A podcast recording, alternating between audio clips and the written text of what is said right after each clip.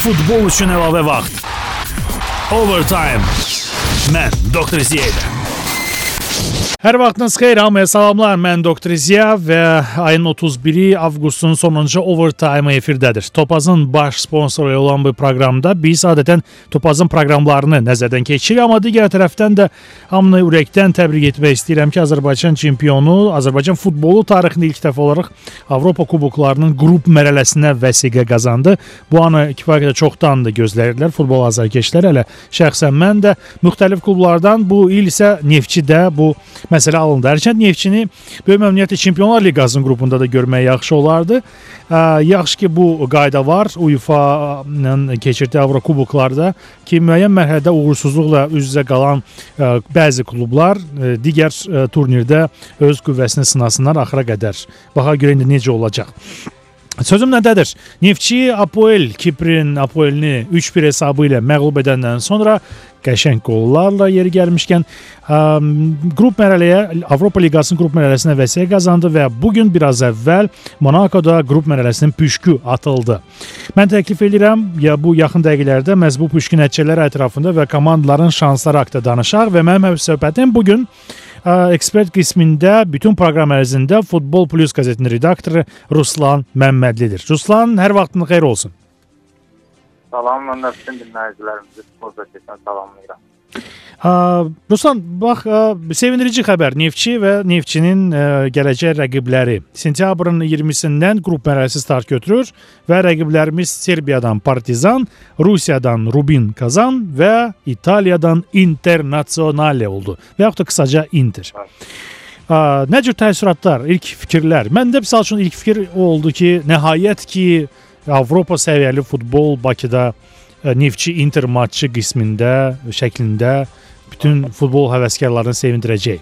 Amma şanslara gəldikdə nə, real olaraq ə, nə cür qiymətləndirilə bilər? Buyur, növbə sənin. Mən də ilk olaraq ə, bütün Azərbaycan futbol sevərlərinin, tək neftçi futbol sevərlərinin yox, bütün Azərbaycan futbol sevərlərinin bu böyük olay münasibəti ilə təbrik edirəm. Doğrudan Azərbaycan futbolu üçün çox böyük uğurdur belə desək, Avroliqanın qrup mərhələsinə vəsiqə qazanmaq və qaldı ki, qrupdakı vəziyyət haqqında açığı belə qrupların tərkibinə baxdıqda Neftçi üçün heç bir qrupu asan hesab eləmək olmazdı. Çünki belə desək, e, ən axırıncı səbətin ən axırıncı yerində əmsala görə Neftçi qərarlaşmışdı ki, e, mən e, Türkiyənin TV Spor kanalından izləyirdim bu püşkatma mərasimini. Demək orada onlar hamısı da bir ağızdan deyirdi ki, yəni Neftçi hansı qrupa düşsə, bir o bizim qrupa və ya Fenerbahçe qrupuna onlar istəyirdi düşməyini. Bu baxımdan zəif kimi dəyərləndirdilər, amma e, beləcə Kipirlilər də hər halda Neftçiyə barmaq arası yanaşırdılar, cavablarını aldılar. Bu yüzden e, artıq qrup mərhələsində zəif rəqib yoxdur deyərdim. Neftçi də onlardan birisi. Qaldı qrupun tərkibinə doğrudan da ümumiyyətlə bu ilki Avroliqada 3 belə desək, lap ə, belə populyar komanda var ki, onlardan biri Liverpool, biri Atletico, digəri isə Inter, İtalyan Inter. Bəlkə də deyərdim ki, populyarlığına görə bu komandalar arasında ən populyarı Interdir ki, o da Bakıdan Bakıya səfər edəcəkdir. Bunun özü çox gözəl halda. Azərbaycanda futbolun populyarlaşması baxımından Inter Neftçi və ya Neftçi Inter oyunları çox gözəl qarşılanmalı və ən azından Neftçi bir Azərbaycan klubu kimi Interlə oynayarkən Interin bilirik ki, dünyada nə qədər azarkeşi, milyonlarla azarkeşi var ki, onlar Neftçi adına səslənməsi, Azərbaycan adına səslənməsi ilə böyük fəxrdir, böyük qürurdur deyim. Hı -hı. Qaldı şanslara, ə, amma şanslarda belə açığı, ə, əgər obyektiv danışsaq, təbii ki, Neftçinin qrupdan çıxma şansı zəif dəyərləndirilir. Bununla belə o ilk olaraq qruplara qatılanlarmı deyim və yaxud ilk olaraq olimpiyadaya vəsiqə qazananlarmı deyim, həmişə biz gözəl sözləri var, deyirlər ki, bizim elə burada olmağımızın özü böyük uğurdur, başqa heç nə istəmirik. Məsələn, Latviya o vaxtı Avropa çempionatını 2004-də vəsiqə qazananda deyir ki, bizim elə burada olmağımız uğurdur, bizə artıq heç nə lazım deyil. yəni Neftçinin bəli burada olmasının özü böyük uğurdur Neftçi üçün, bütün Azərbaycan üçün. Artıq burada istənilən xalın qazanılması yəni antirekorddan başqa təbii ki, sıfır xal istəməzdim. Heç bunu arzulamıram da, açıq eşik ümid də eləmirəm, gözləmirəm də. Yəni istənilən xal qazanması Neftçi üçün uğur olacaq qrup mərhələsində. 2 xal olsun, 3 xal olsun. Bununla belə Rubin və Partizanla e, doğma arenada oynamaq olar. Hətta bu hər iki komandanı məğlub etmək olar mənim fikrimcə. Hər halda boş şans var. Neftçi ümumiyyətlə illərdir ki, Avrokuboklarda öz meydanında məğlub olmur, mən səhv etmirəmsə və və bu bəli və bu ənənəni davam etsə, ən azı məğlub ol olmasa, oyunları Bakıda ən azı 1x gəlsə, onda 3 xal ən azı var. 99-cu ildən bəri bəli, bəli. davam eləyir. Sırvena Zvezda 2-0-dan sonra hesabı ilə. Amma ə, nəzərə alaq ki, ondan bəri Neftin qarşılaşdığı rəqiblər hamısı da yəni bir növ dişinə görə olub. Daha sizin belə desək, düzdür, AFL-ə heç dəyərləndirmə olmaz. Bununla belə Nefti bazarını ortaya qoydu. Amma bu ə, komandalar elə komandalar ki, bayaq dediyim kimi, hətta evdə Nefti bunlara minimal hesabla yenilsə də belə bu yenə də Neftin uğurudur. Hər halda kommersiya məqsədləri ilə də yanaşa bilər. Neftçi bu yanaşacaq da ümidvaram çünki burada hər xala görə, hər qələbəyə görə, həm də qrup bəli, bəli, qrupa bəli. çıxdığına görə hətta premiyalar, mükafatlar ə, düşür bəli. və onlar sonra hesablanacaq. Mənə məsəl üçün çox maraqlı ə, gələcək. UEFA açıqlayır hər zaman. Sonda hər hər klubun qazancını ə, nəticə etibarilə ə, niyə də yox, niyə də olmasın, Azərbaycan futboluna daxil olsun və bu Neftçi klubuna daxil olsun bu pullar ki, ə, trans indi hər halda bu gün transfer pəncərəsinin sonuncu belə günüdür. E, inanmıram ki, sözün açığı Neftçi bu gün ərzində hansısa bir yeni güclü futbolçunun sıralarına qatsın ki, o futbolçu Avropa Liqasının maçlarında iştirak etməsin. Ə, çatdırmaz hər halda bu məsələ.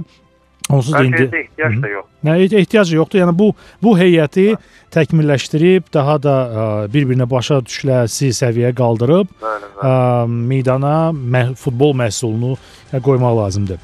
Ümumiyyətlə püşkdən nə cür təəssürat qaldı? Türkiyə Kipr qarşıdurması yenidən davam edəcək Türk dünyası ilə. Ə, bu da Fenerbahçenin yer aldığı C qrupunda görünür.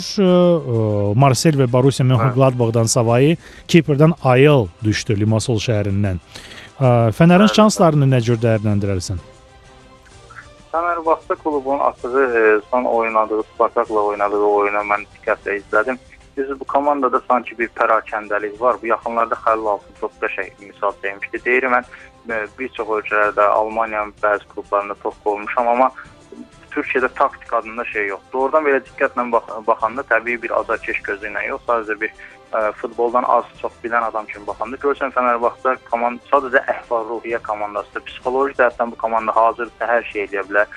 Psixoloji cəhətdən yoxdursa meydanda demək olar taktiki düzülüşdən, taktiki gedişlərdən söhbət getmir. Amma Fənərbağça bir növ e, ümumiyyətlə Fənərbağça olmasın, Türkiyənin bir çox klubları bu durumdadır. Ona görə də yaxşı təşkilatlanmış məsələn Marsilə, Borussia Mönchengladbach komandasına qarşı oyunlar çox çətin olacaq Fənərbağça üçün açığı və Fənərbağçanın e, artıq bu komandalara ciddi yanaşmaqdan başqa yolu yoxdur. Yenə deyirəm, mən Kiprin e, təmsilçisinin nə qədər güclü olsa, olmağını nəzərə alsaq da belə o Fənərbağça ilə eyni gücdə təsəvvür eləmirəm. Yəni fikirləşmirəm ki, Fənərbağça bu komanda ilə oyunda ən azından evdəki oyunda bildirə bilər. Digər e, Marseille ilə Borussia Mönchengladbach arasında da oradan gərgin maraqlı görüşlər keçəcək. Keçəcək ki, bu bunda da udan yenə biz azarkeşlər olacaq. İndi bütün komandalar formalaşdı, qruplara 12 qrupa bölüşdü, bölündü. E, hər qrupdan 2 qalib növbəti mərhələyə çıxacaq. E, qruplara baxarkən, bax bir gözlə nəzər yetirərkən hansı komanda və yaxud da 1-2 komanda ə, sənin gözündə favorit kimi görünür Avropa liqasının. Yəni bütün komandalar bəlli oldu da nəhayət ki, qrup mərhələsindən başlayacaqlar. Kim favoritdir? Kim daha çox ə, liqada ə, indiki form formasına uyğun olaraq qalib kimi görünürmü? Şansları daha yüksək qiymətləndirilirmi? Nə deyirsən? Bəli. Bu ümumiyyətlə baxırıq qruplara, əgər bütün komandalar bu Avroliqa mərhələsinə deyək ki, Avroliqa final mərhələsi qruplara yəni ciddi yanaşsa, təbii ki, ilk baxışdan adları böyük olan komandalar daha çox belə cəlbedici favorit kimi görünür. Amma nəzərə alaq ki, bəzi böyük komandalar var ki, elə ə, Liverpool olsun və yaxud Inter olsun və yaxud e, Marseille olsun, elə Borussia olsun, Atletico olsun, bir qədər e, Avropa Liqasındansa daha çox öz çempionatlarına üstünlük verən komandalardır bunlar. Bununla belə hamısı e, təbii də onunla yanaşı yəqin ki öz nüfuzlarını qorumaq xəstəsində oynayacaqlar.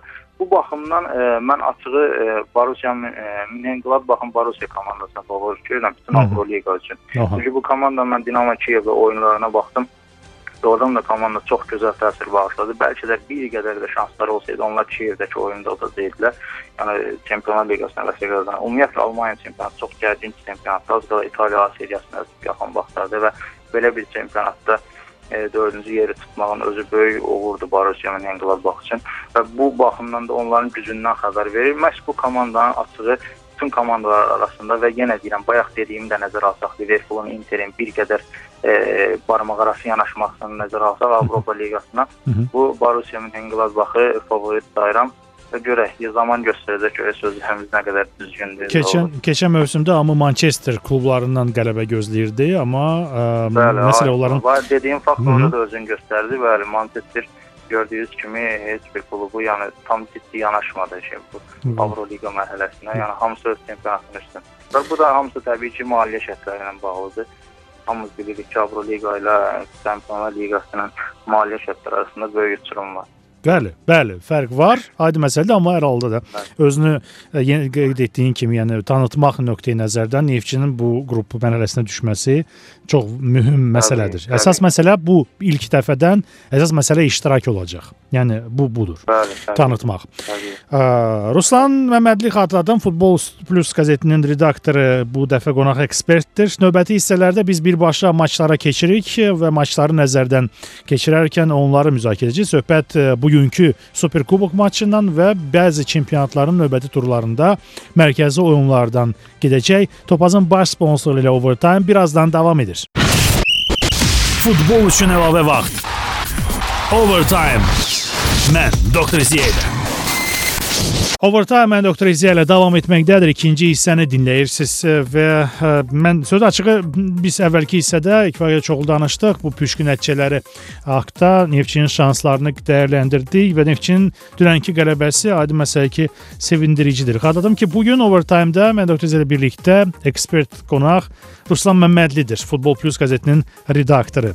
Ə, Ruslan təklif edirəm indi keçək birbaşa ə, bu proqnozlaşdırma məsələsinə ümumiyyətlə keçiriləcək maç maçların təhlilinə. Neftçinin yolu uzundur, qəlizdir, çətindir, aydın olur bu püşkdən sonra ə, e, heç də asan ə, e, görün görünməyəz bir ə, e, məqamdadır. İndi ə, mən Facebookda ə, təklif etmişdim bu gün qrupu tərtib etməyi və Neftçi azarkeşlərindən, fanatlarından biri şərhlər içində yazmışdı ki, bu hamısı boş şeydir. Əsas məsələ Monakodakı Superkubokdur. Əslində Superkubok Praqada keçiriləcək burada.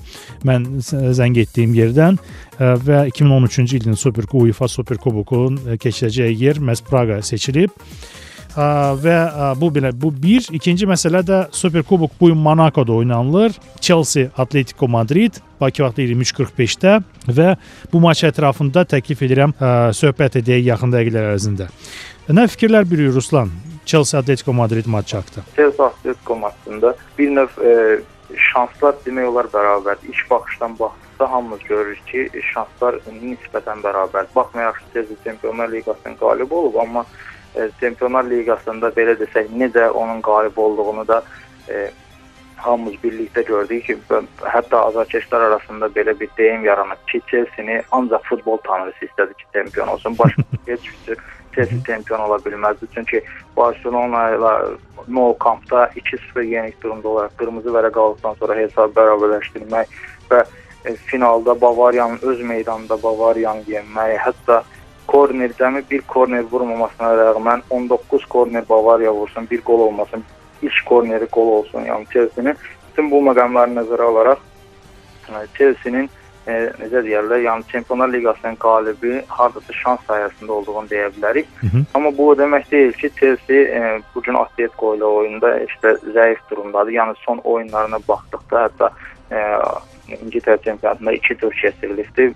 Bu oyuna görə bir turda qabaqcadan keçibdi Chelsea və artıq 9 balla turnir zəvənin 100%lik nəticə. Yəni, oyunlar, bəli 100%lik nəticə göstərdi. Bu yüzden e, Chelsea hardasa bir qədər şanslı görünə bilər, belə desək 51-49-a. Amma son vaxtlar UEFA Super Kubokun oyunlarına baxdıqda biz görürük ki, hətta Manchester United Zenit oyunundan bəri baxdıqda biz görürük ki, e, Avropa Liqasını qazanan komandalar Super Kuboka daha həyəcanlı, daha vacib görüş kimi belə baxırlar və ona görə də belə bəlkə də statistika mən səhv eləmirəmsə statistikada da Avropa liqası, yəni keçmiş UEFA kubokunu qazanan komandaların üstünlüyü gözə çarpır burada. Yəni, bunlar nədənsə e, bəli, hətta yalnız Barselonanı məğlub etmək olmur da Super Kubokda. Barselona bəli, Porto olmuşdu. Barselona bəli, Barselona məğlub etmək olmur. Hətta 2001-ci ildən bəri Qalatasaray, Real Madrid işlərədikdən bəri də belə baxırıq ki, e, Avropa Liqasını, UEFA kubokunu qazanan komandalar belə ne, necə deyirlər, bu kubok sanki onlara daha tələbatlı, daha vacib gəlir. Bu da nəyə görədir? Bunu hamımız bilirik. Futbol dərindən izləyən fanatlar bunu yaxşı bilir ki, Chelsea məsələn Çempionlar Liqası kimi e, dünyanın mən deyərdim bir nömrəli kubokunu qazandıqdan sonra artıq e, Super Kubok onlar üçün belə deyək ikinci dərəcəli turnir sayılır, ikinci dərəcəli kubok sayılır. Amma Atletico Madrid isə Avropa Liqasını qazandığına görə onlar üçün Super Kubokda daha önəmli belə deyək kubok sayılır. Buna görə belə şanslara konkret gəldikdə Chelsea-ni bir qədər fərqləndirərdim. Chelsea bir qədər üstün durumdadır.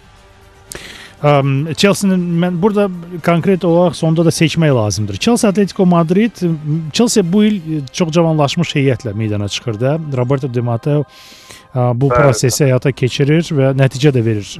Azar son start, İngiltərə Premyer Liqasının startının ən yaxşı futbolçusu oldu. Və 4 assisti var çempionatda. Vurulan qolların 4-ündə iştirak eləyib. Atletico Madrid isə Arda Turan əməlli liderə çevrilib. Falcao nəhayət ki qapıları açar tapıb və sonuncu turda hat-tricklə Bilbao, Atletik Bilbao qarşı fərqlənib və Atletico Madrid də yəni qola can atan komandadır. E, ilk təəssürat yarana bilər ki, Chelsea Atletico Madrid maçında çoxlu qol ola bilər. Digər tərəfdən isə alt variantın tərəfdarları deyə bilərlər ki, yox, bu komandalar bəlkə özlərindən zəif, rəqiblərə çox qol vura bilirlər, amma bir-birinə qarşı müdafiə işə düşür və müdafiə sədlərini hər bir iki komandanın hücumçuları asanlıqla keçə bilməz. Ona görə alt variantında təklif etmək olar. Amma mən, mənə belə gəlir ki, bax, ə, misal üçün ə, Torres meydana çıxacaq öz keçmiş klubuna qarşı. Chelsea-nin qapıçısı ehtiyat skamyasında da olsa Courtois, amma o da adli, daha doğrusu Atletico Madridin qapıçısı Courtois öz komandası köhnə komandası Chelsea-yə qarşı oynayacaq. Atletico Madriddə kirayə əsasında oynayır və bu baxımdan müəyyən bir prinsipiallıq qatılır maça. Super Kubokdan belə savayı, Atletico Madridin daha çox istəkli olmasından savayı. Və nədənsə bu maçda Ruslan razıyam birbaşa qalibi demək çox çətindir və mən üstünlüyü üst variantına verərdim. Ha, nə düşünürsən bu barədə? Deməli, qol barəsində ə, e, ümumiyyətlə e, proqnozda belədir ki, yəni proqnoz verənlər bunu məndən də yaxşı bilirlər. Ən çətin məqam futbolda qolların necə olacağı, yəni çox qol olacaq ya az qol olacaq. Bir də görürsən ki, hətta bir oyundan 5-6 gol gözləyirsən. Mənim yadımdadır ötən mövsüm Barcelona Sevilla oyunu. Hı -hı. Bu oyunda bəlkə də hamı 5-6 oyun gözləyirdi, amma oyun 0-0 hesabı ilə nəticələndi. yəni bu e, çox çətin məqamdır bu məqam. Amma bununla belə hər iki komandanın vuran ayağı belə desək olduğundan, hətta yarım müdafiəçi olmasına rəğmən Ardanın son vaxtlar formada olduğunu görürük. Levante ilə oyunda komandasının yeganə qolunu vurdu.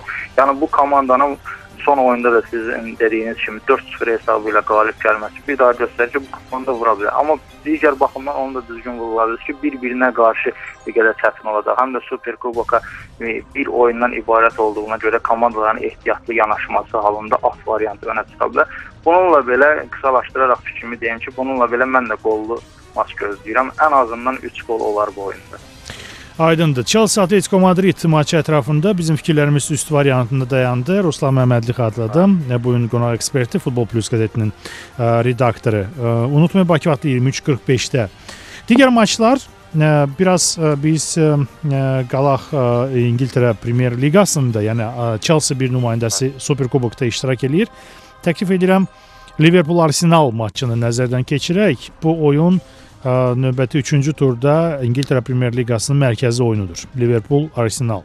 Və birisi gün keçiriləcək bazar günü Bakıda və bukmekerlər maçda daha çox şanslı Liverpoolu nədənsə bilirlər, nəinki Arsenalı. Arsenal ilk iki turu qolsuz heç-heçə ilə bitirib. Stoke City və Sunderland-ə qarşı. Liverpool isə gözlənilməz olaraq West Bromwich Albion-a məğlub olub 3-0. Hərçənd West Bromwich-in oyununu görəndə mən bu məğlubiyyəti gözlənilməz adlandırmazdım.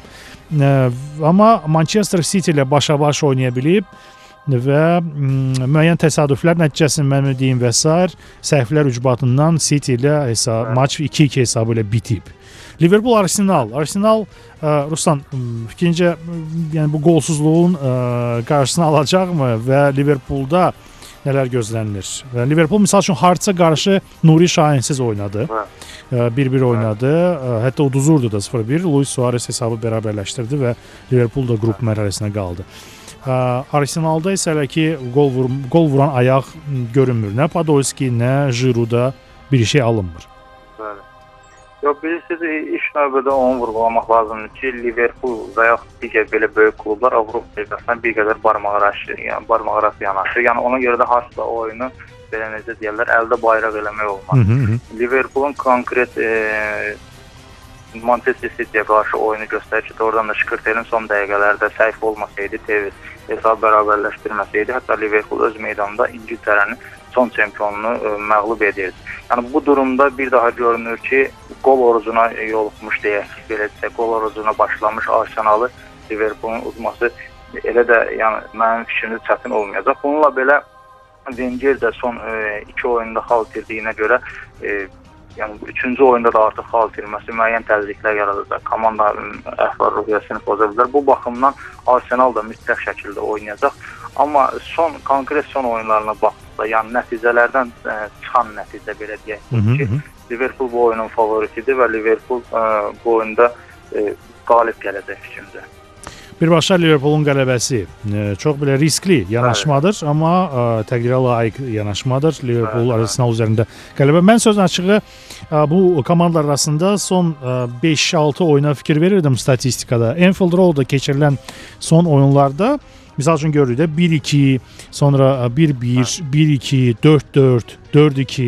Mən demək istəmirəm üst bitəcək. Mən gol-gol demək istəyirəm. Yəni bu komandalar son oyunlarda Anfield Roadda ə, bir bir-birinə gol vurmadan və ümidvaram Arsenalın bu qolsuzluğu kəsiləcək bu maçda da meydanı tərk etmirlər və misal üçün mənim üçün ən ə, belə deyək, real seçim qarşılıqlı qol olardı.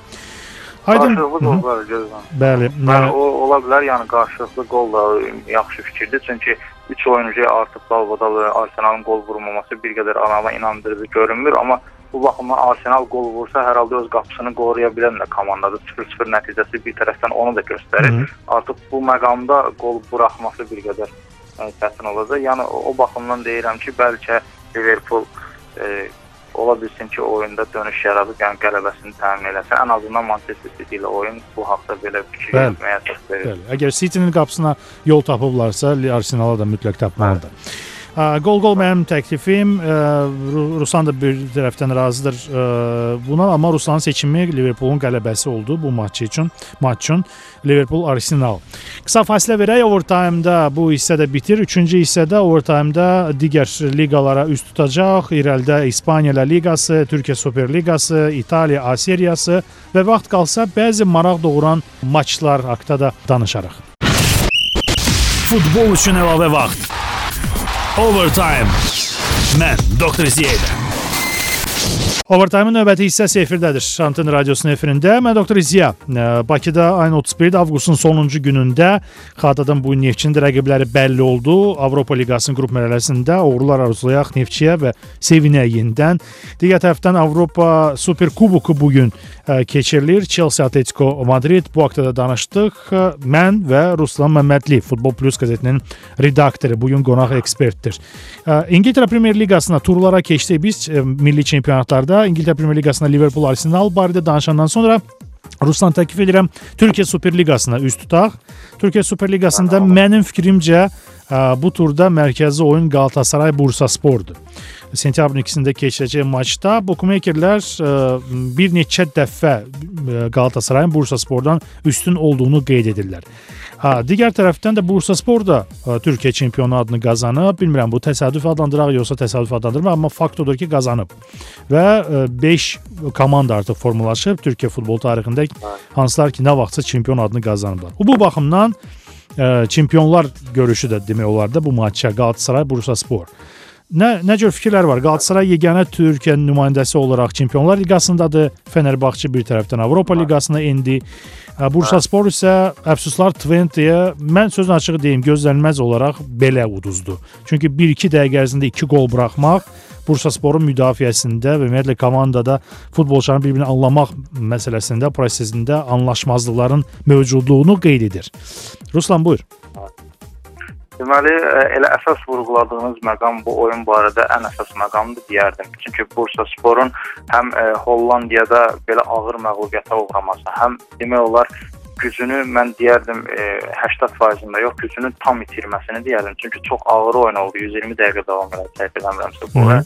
Və ondan sonra uzun yolçuluqdan sonra Türkiyəyə qayıtmaq və e, hansısa məşqlər nəticəsində əvvəlki gücü bərpa etmək açığı Ertuğrul sağlamı mən o, o dərəcədə də yəni belə fantastik məşqçi kimi tanımıram ki, onun belə vəziyyətlərdən komandasının ən azı fiziki hazırlığını bərpa edə bilsin. Bu baxımdan e, nəzərə alaq ki, oyun səhvlənirsə Türk Telekom Arenada olacaq, Qalatasaray meydanında olacaq, bəli.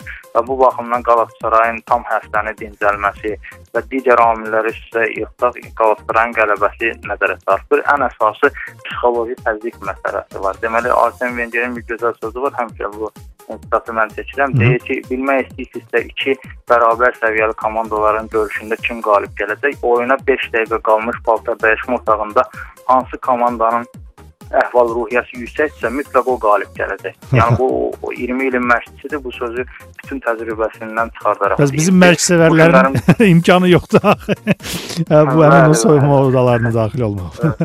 Deməli bu gün baxırıq həmin o məqama baxırıq ki, bu oyuna çıxmazdan 5 dəqiqə qalmaq Halca dəyişmə otağında kimin əhval ruhiyyəti yüksək ola bilər? Bir dəfə Qalatasaray Çempionlar Liqasında gözəl bir qrupa düşüb. Demək olar ki, şanslar öz əlindədir. Manchester United-dan başqa digər rəqiblər keçiləsi rəqiblərdir. Bu Qalatasarayın əhval ruhiyyəti. Digər tərəfdən Bursaspor hətta Avropa Liqasının qrup mərhələsinə düşə bilmir. Bu da onların psixoloji vəziyyəti. Yəni bu baxımdan belə e, təbii ki, futbolda hər şey olur. Mən bunu həmişə azarkeşlərə, fanatlara mən pul qoyuluş edənlər hamısına demişəm ki, futbolda istənilən nəticə gözləniləndir, istənilən nəticə. Amma bununla belə ilkin təəssüratlar, ilkin fikirlər Bursa Sporun məğlubiyyətini göstərir. Yəni bu oyunda da e, yəni qol qol tərəfini bir kənara qoysa, konkret 1x2 arasından seçim eləsək, seçim 1 üzərində dayanmalıdır. Mən razıyam. Qalatasaray yerə qeyd etdiyim kimi bir həftə istirahət eləyib Çempionlar Liqasının püşkülərinin nəticəsini görəndə ə, bəlkə də qismən sevinib. Birinci turda çox çətin maç olacaq Manchester United-lə Old Trafford-da ə, və Qalatasaray ə, bəlkə də qismən artıq bu maç barədə futbolçular düşünürlər, amma amma həmin o maça qədər ə, xeyli tur oynan, 2 tur oynanılacaq ən azı Türkiyə Super Liqasında ə, və ə, bu 2 turda da müəyyən bir inam, müəyyən bir qələbə ruhu yaşatmaq lazımdır ki özünə ki Çempionlar Liqasında inamla bu yolu davam etdirmək ən azı Manchester United-da müqavimət göstərmək. Manchester United-da indi bəzi problemlər var. Evertona uduzdular. Çox böyük güclə Fulham-a qalib gəldilər. İngiltərə Premyer Liqasının spesifikası, xüsusiyyətləri tamamilə başqadır, aydındır. Amma hər halda fakt odur ki, Galatasaray və Manchester United çox möhtəşəm oyun olacaq. Galatasaray Bursaspor'a gəlincə isə mən də razıyam ki, burada birbaşa Galatasarayın qələbəsini seçməyə daha məqsədə uyğundur. Keçək İspaniya La Liqasına. İspaniya La Liqasında mənim fikrimcə həftə sonu mərkəzi oyun Barselona-Valensiya maçıdır. Sentyabrın 2-sində keçiriləcək. Barselona Superkubokda məğlub olub fantastik oyun idi. Yəni yüksək dərəcədə keçirilən səviyyədə keçirilən oyunda Real Madrid daha üstün oldu, bir top üstün oldu və qonaq meydanda vurulan qolların sayına görə Superkuboku qazandı.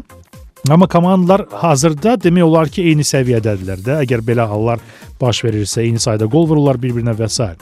Valensiya isə ə, prinsipial komandadır. Real Madrid ilə birinci turda 1-1 hesabı ilə oynaya bildi.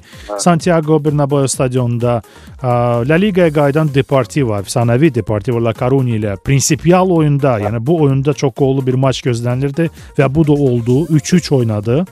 Qələbə hələ ki qazana bilmir. Buna rəğmən Valensiya Barselonaya qarşı da prinsipial bir maçdır. Buyur Ruslan fikirlərin. Deməli, əsas məqam burada e, Barcelona Valensiya oyununda e, ev amili desək yanılmarıq. Yəni no kampda Barselonanın Valensiya uduzması şansını qoyuruq bir kənara bəli, təbii ki. Bəli. Burada ən yaxşı halda Valensiya üçün deyək, ən yaxşı halda neçə variantıdır ki, bu da bir qədər inandırıcı görünmür. Hı -hı. Çünki mən son vaxtlar oyuna baxdığım oyunlara İspaniya liqasını izlədiyim müddətdə heç vaxt xatırlamıram ki, eyni komanda həm Santiago Bernabeu-da həm e, Nou Camp-da xal qazansın. Yəni bu bir qədər nəsə futbolun beləcə yazılmamış qanunları deyilən bir şey var. Yəni o bir qədər e, nədirsə orada nə baş verirsə onu bilmirəm aslında, amma belə olur çox vaxt. Yəni həm Nou Camp-da, həm Santiago Bernabeu-da komanda hər hansı bir orta vaxt komanda belə deyək İspaniyanın e, xalqadanı şəxsən mən xatırlamıram. Bəlkə bir iki təsadüflər ola bilər.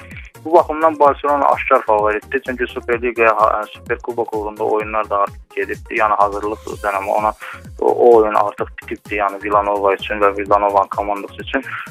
Digər tərəfdən Valensiyanın e, e, bayaq da vurğuladığım kimi həm Real Madridlə oyunda düzdür çox gözəl təsir bağışladılar. Digər tərəfdən Deportivo oyun Deportivo ilə oyunda e, da yenə üçsə rəğmən yenə deyərli gözəl təsir bağışladılar. Bununla belə Deportivo ilə oyunda göstərilən müdafiə xətti, yəni nümayiş olunan müdafiə xətti onu göstərdi ki, Barselonanın bu komandaya qol vurması çox asan olacaq belə deyək. Düzdür, Valensiya Barselona üçün arzu olunmaz rəqibdir, amma bu çox vaxt e, Mestaliyada baş verir. Keçən il xatırlayıram, oyun səhvlərimizə orada 2-2 başa çatmışdı. Yəni Barselona Valensiya ilə oyunda xal vermişdi. Amma Nou Camp-da e, Barselonanın üstünlüyü aşkardı. Biz bu oyunda Barselonanın qalib gələcəyini desək, e, azarkeşlərə belə deyək, dinləyicilərə heç nə vermiş olmuruq. Ona görə də bu oyunda üst variantı mənə elə gəlir ideal seçim olar. Üst variantı ə, mən, mən razıyam, amma bir digər məqama da diqqət yetirim. Barselona Valensiya üzərində 5-1 sonuncu qələbə Camp Nou-da. Ondan öncə Copa del Rey-də, İspaniya Kubokunda 2-0 qələbə. 10-cu ildə 2-1 qələbə, həmin ildə martda 3-0 qələbə və 4 il bundan əvvəl Valensiya üzərində La Liqada yenidən 4-0 qələbə. Mən burada bəli, fərqli qələbələrdən top fərqinin daha böyük olmasını gözləyirəm. Ən azı 2 top fərqi ilə Barselona qələbə qazanacaq. Ona görə foralı qələbə seçim mənindir. Mənim seçimim budur və burada əmsal da kifayət qədər yüksəkdir. Nəinki sadə Barselonanın qələbəsi əmsalı Valensiya üzərində. Aydındır. Valensiya Barselona Barselona Valensiya matçı sentyabrın 2-si xatırladım. İspaniya liqasında mənim fikrimcə turun mərkəzi maçı adlara görə, yəni ad ə, baxımından, amma ola bilər ki, prinsipiallığına görə tamamilə digər maçlar da ortada var və müzakirə olunasıdır. Amma İtaliya seriyasına gəlin keçək ki, İtaliya seriyası və digər çempionatlar ə, haqqında ə, danışılası çox şey var, amma qısaca Inter Roma matçı barədə yaxın 1-2 dəqiqə ərzində danışaq. Inter Stramaçoninin rəhbərliyi ilə seriyada birinci turda ə, qələbə ilə başladı. Pescara üzərində 3-0 fərqli qələbədir. Roma isə Zdenek Zeman rəhbərliyi ilə keçən mövsüm bir çoxları üçün başarısı olan Katania ilə 2-2 heç-heçə etdi. Inter Roma prinsipial qarşılaşmadır. Milan və İtaliya paytaxtının nümayəndələri bir-biri ilə. Nə fikirlər var Ruslan? Deməli bu oyunda e, tam e, yeni olduqlarına görə komandalar, yəni birinci tur olduğuna görə heç nə demək olmur. Həm Avropada da bunların oyunu düzdür. Inter Avropa liqasında oynayır, amma o qədər qəribə nəticələr qazanır ki, Inter e, Xorvatları səfərdə udur, evdə udur, özdə hansı hesabda udur. Yəni bir qədər doğrudan qəribə. Konkret Pescara Inter oyununda mən Interin burada qələbəsini şişirdə bilməzdim. Çünki Pescara Inter oyunundan əvvəlki açıqlamalar bir daha göstərirdi ki, debutantın A seriyası kimi turnirdə Inter kimi komandaya yanaşması düzgün deyil. Baş məşqçi ancaq açıqlamalar verir ki, biz Inter üzərində e, parlaq qələbə qazanacağıq, ancaq hücum oynayacağıq, biz evdə öz e, azarkeşlərimizə müdafiə futbolu e, göstərə bilmərik. Bu kimi açıqlamalar bir daha göstərir ki, Inter kimi təcrübəli komanda bu e, debutantı böyük hesabla bəlkə də udacaq. Elə elə də oldu, 0 hesabı ilə oldu Pescara. Yəni bu bir daha yəni dediyim kimi Interin gücündən yox, Pescaranın oyuna tərs yanaşmasından irəli gəlirdi. Bu baxımdan Interin mövsümə tam hazırlıqlı olduğunu demək olmaz. Amma bununla belə Inter e, məsələn çox gözəl e, transfer eləyibdi. Castano kimi transfer açığı mənim A seriyasında bəyəndiyim ən gözəl e, futbolçulardan biridir. Castano oyunu oxumaq baxımından, oyunu idarə etmək baxımından. Hı -hı. Bu Interin üstünlüyü həm evdə oynaması, həm e, yeni transferlərin komandaya tez uyğunlaşması E, amma Romanın evdə Katanya kimi rəqibə düzdür, Katanya zəif rəqib deməzdim mən. Çünki A seriyasında demək olar belə böyük oyunlarda həmişə öz adından söz etdirir Katanya. Bu komanda ilə e, Romanı 2-2 eləməsi, yəni ən azından nəticə baxımından bir daha görünür ki, gərgin oyun olacaqdır Roma ilə Inter arasındakı oyun. Mən konkret favorit açığı e, göstərə bilmirəm. Oyunda ya heç ya da ki alt variantını üstün tutardım ya iç-içə, ya alt variantı. Mən isə qarşılıqlı qol variantını seçim. Çünki Romada 2 qolla fərqləndi, Interdə 3 qolla fərqləndi. Statistik baxımından hər iki komanda bir-birinə qol vurmalıdır. Alt da ola bilər, yəni 1-1 olsa dediyin kimi Bəli. alt da gələcək, iç-içə də gələcək və qarşılıqlı qol olacaq. Yəni kim hesab ə, mərcilərini sevirsə 1-1 hesabını da seçə bilər. Ə, amma bu çox risklidir. Yəni biz biraz ehtiyatlı yanaşma təklif edirik. Overtime-ın 3-cü hissəsi sona çatdı. Birazdan 4-cü hissədə proqramı yekunlaşdıracaq. Mən doktor Ziya, Ruslan Məmmədli Futbol Plus qəzetindən bu gün qonaq ekspert və Topazın baş sponsoru ilə olan bu proqram birazdan davam edir. Futbol üçün əlavə vaxt. Overtime. Mən doktor Ziya ilə. Overtime-ın sonuncu hissəsindəsiz. Mən Doktor Ziya, hamını yenidən salamlayıram. Topazı proqramlarını nəzərdən keçirərkən maraqlı və qeyri-adi cütləri nəzərdən keçirməyə təftaloq görə üzr istəyirəm, təklif edərdim. Ruslan Məmmədli Futbol Plus qəzetinin redaktoru bu gün ekspert şəklində proqramda iştirak eləyir. Ruslan, mən təklif edirəm İngiltərə Premyer Liqasına yollanaq, çünki qiyabı da olsa, burada maç böyük bir maraq doğura bilər. Məsmərc nöqteyi-nəzərdən. Manchester City Queens Park Rangers'dır. Queens Park Rangers çempiona qarşı qarşı. Queens Park Rangers həmin bu komandanız ki, sonuncu turda böyük bir baş ağrısı gətirdi City-yə və City sonuncu saniyələrdə belə 3-2 hesabını güclə əldə etdi və çempionluq adını qazandı. Eyni zamanda ümumiyyətlə Queens Park Rangers Manchester City-yə çox belə son, son əvvəlki Premyer Liqada, əvvəlki sezonda hər iki maçı 3-2 hesabı ilə uduzub Queens Park Rangers. Yəni çox ə, gol vuran da və gol buraxan da komandadır. Yəni bu maçda həddən artıq qollu bir oyun gözləmək olar. Amma diqqət cəlb məqam odur ki, Queens Park Rangers son günlər ərzində transfer pəncərəsinin qapanmasına qədər çox maraqlı transferlər həyata keçirdi. Bunlar Manchester United-dan iki futbolçunu onun sıralarına cəlb etməklə start verdilər. Park Ji-sung və Da Silva qardaşlarından biri və dünən də xəbər ortaya çıxdı ki, Esteban Granera Queens Park Rangers-a keçdi. Real Madridin nömrə 11-i. Ondan bir gün əvvəl isə Interin sabiq qapıçısı Julius Caesar Queens Park Rangers-in üzvü oldu. Bəli, bəli. Bu oyunda ə, Caesar meydana çıxa bilməyəcək. Orada müəyyən sənədləşməli problemləri var. Güman ki, o Queens Park Rangers-in qapıçısı kimi meydana sentyabrın növbəti həftələrində meydana çıxa biləcək. Amma digər futbolçular qüvvədədir, oynayırlar və oynayacaqlar da. Nə fikirlər var? City Queens Park Rangers. Birbaşa qələbə City üçün o qədər də maraqlı deyil, aydındır. Amma nə qeyri-adi, bəli, nə qeyri-adi nəticə çıxa bilər ortaya. Qeyri-adilik komandanın artıq bu oyunun özü doğrudan bir qeyri-adi bir oyun olacaq. Çünki vurguladığınız kimi ötən mövsümün sonunda komandalar arasındakı oyuna baxdıqda doğrudan ə, bəlkə də ən qeyri-adi futbola baxdıq biz nəzər saldıq. Çünki 90 dəqiqə ərzində 90 deməzdim, 85 dəqiqə ərzində KPR e, necə var, necə lazımdır müqavimət göstərdi Cityyə.